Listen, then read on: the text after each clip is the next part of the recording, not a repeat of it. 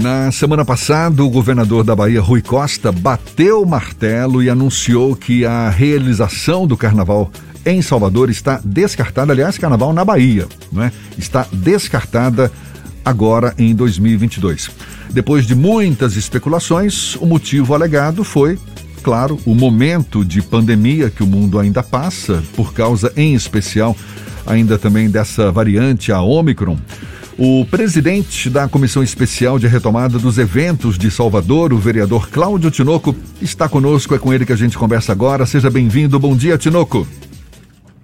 Bom dia, Jefferson. Bom dia a todos os ouvintes da Tarde FM. Muito bom estar com vocês. Nos últimos dias, a gente viu, não digo um embate, mas existia uma expectativa maior por parte da Prefeitura no sentido de torcer pela realização do carnaval, enquanto que o, governo do estado se mostrava reticente, adiava essa decisão. Afinal de contas, como é que vocês receberam essa notícia? Tem uma discussão para um plano B, Tinoco? Olha, Jefferson, na verdade, alguns meses, né? Desde agosto, quando nós instituímos na Câmara Municipal de Salvador a Comissão Especial de Acompanhamento da Retomada de Eventos, realizamos três audiências públicas em setembro, em outubro e em novembro, duas delas especificamente para discutir o carnaval, não só do ponto de vista das instituições públicas, como também da iniciativa privada. E em novembro, uma audiência pública específica com representantes da área sanitária, da área da saúde é, lembrando, inclusive, que nós conquistamos com essas discussões uma, uma, manifestação da Fiocruz, que é uma das instituições mais relevantes e competentes para analisar a pandemia, e a, própria Fiocruz admitiu a possibilidade em fevereiro da realização do carnaval, desde que 90% da população estivesse vacinada e imunizada em segunda dose.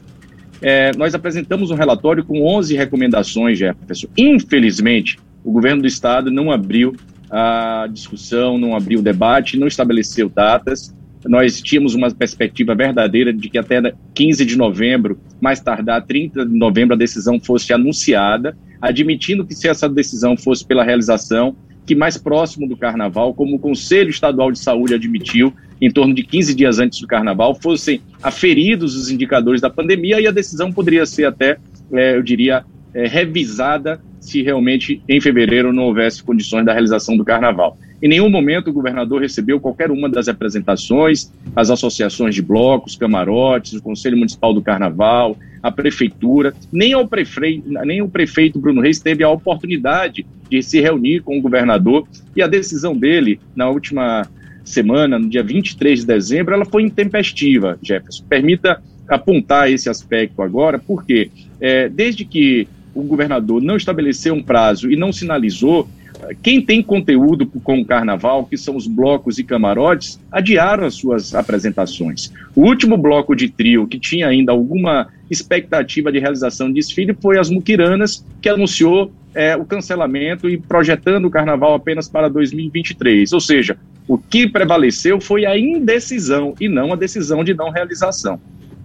Você está à frente de uma de, de, de, está à frente de uma responsabilidade que mexe com muitos muitos organizadores de eventos, muitos profissionais ligados a essa essa área.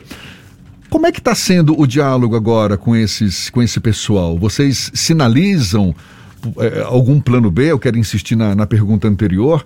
Ou é, ainda é esse cenário de incertezas? O que, o que, que se projeta pela frente agora, Tinoco? Claro, é, com os cancelamentos, Jefferson, é, não houve nenhuma perspectiva de plano B, é, a, a não ser o salve-se quem puder. É, produtores privados, tanto aqueles que têm é, camarotes, quanto que têm bandas e os próprios blocos, resolveram, de uma forma muito prática, salvar, do ponto de vista econômico, os seus conteúdos. É, muitos desses camarotes deixaram de é, estar na perspectiva de montagem é, na, nas áreas de circuito e foram alguns deles para áreas privadas, como a Arena Fonte Nova, o Centro de Convenções de Salvador e outros espaços. E aqueles que têm um conteúdo de bandas, de atrações, isso é muito importante a gente frisar, procurou, é, evidentemente, é, alternativas de colocar as suas atrações no mercado. Eu vou dar aqui um exemplo prático, para que o ouvinte possa entender. A banda Eva, ela toca no Carnaval de, de Salvador, quinta, sexta e sábado. Domingo, segunda e terça, eles já tocavam em outras cidades brasileiras. Eles simplesmente chegaram agora em dezembro e venderam a banda para quinta, sexta e sexta, quinta, sexta e sábado para outras cidades, ou até mesmo para quem tem conteúdo fechado. Então, é dessa forma que o mercado, vamos chamar assim, se resolve. A grande preocupação nossa é que Salvador, com a sua vocação, com a sua característica, sobretudo para a população mais pobre, que não tem dinheiro para pagar ingressos das festas privadas, não tem alternativa. E eu quero aqui não é, propagar qualquer caos, qualquer mas o que a gente imagina é que durante o período, essas festas privadas elas possam até atrair um público para o seu entorno. E claro, nos blocos, nos, nos, nos, nos bairros mais populares, onde existe carnaval, é, a população vai colocar literalmente o bloco na rua, sem uma fiscalização, sem um acompanhamento, ou seja, sem um planejamento. Então, é dessa forma que está se resolvendo. E é claro, o prefeito Bruno Reis, é, e no nosso caso aqui em Salvador, nós recebemos diversas entidades carnavalescas, se, se é, cogitou inclusive a realização de um circuito na região do comércio para até 50 mil pessoas, com áreas com reserva, por exemplo, de comprovação de vacinação, mas acredito muito que nada dessa forma será, é, eu diria, construída para fevereiro de 2022. O que nós já devemos pensar, Jefferson, é, os efeitos desse cancelamento pelo segundo ano consecutivo sobre essa festa e esse conteúdo para 2023. E de forma muito antecipada, se discutiu um planejamento de novos circuitos é, do, do conteúdo da festa. A gente hoje vive um carnaval que depende de 10 grandes artistas ou bandas para atrair público não só de Salvador e da Bahia, quanto, sobretudo, é, os turistas. Então, é preciso se discutir é, com antecipação, antecedência e talvez aproveitar esse tempo longo para 2023 para poder fazer um planejamento e inovar nessa festa que é tão importante, não só do ponto de vista econômico, mas também social e, sobretudo, cultural. Para a gente encerrar, Tinoco, agora no fim do ano, virada de ano, o que está previsto é só uma queima de fogos? É, é só o que está previsto. O prefeito Bruno de Reis já tinha anunciado a não realização do festival Virada. É claro que a variante da Ômicron ali no final de outubro trouxe essa expectativa, né, da gente ter frustrada a realização de festas. O que a gente está acompanhando são as festas privadas que vão ocorrer realmente é, em diversos espaços da cidade, é, clubes, é, enfim, espaços de eventos, mas do ponto de vista público é a queima de fogos, é o que está previsto. A gente tem que reconhecer, sobretudo aqui na Bahia, Jefferson, a gente, além da pandemia, está também afetado por essa, é, esse efeito natural das chuvas, sobretudo em metade do estado, do sul, sudeste, mas também chegando ao extremo oeste do estado. Então a gente também está impactado pelos efeitos que essas chuvas têm provocado na população baiana.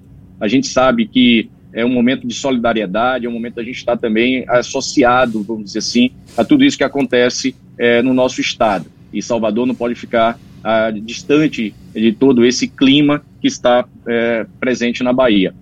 É, a gente fica aqui com uma expectativa, é claro, de que essa alta estação possa ainda trazer um movimento turístico satisfatório para a cidade, para ocupar os nossos hotéis, para ocupar é, os nossos bares e restaurantes, os guias de turismo, enfim. Ainda ontem eu estava monitorando é, os espaços de cultura da cidade, como a Cidade da Música, que é um dos mais novos museus, o próprio Museu Casa do Carnaval, enfim, é, estão com bons movimentos, inclusive com filas de espera, pessoas que estão circulando em Salvador, e a gente espera que isso ajude a, a, movimentar a economia da nossa cidade com um certo controle, logicamente, para que a gente não tenha nenhum prejuízo também, mas que a economia da cidade possa ser aquecida nesse período, que é a alta estação, é, que é o momento realmente de movimentação econômica importante, geração de emprego em Salvador.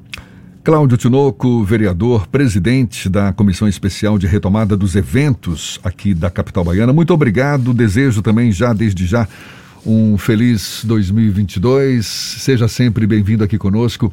Bom dia e até uma próxima, Tinoco. Bom dia, Jefferson. Muito obrigado pela oportunidade. Um feliz ano novo, dias melhores para todos nós. Tá certo. Agora são 7h59 na tarde FM.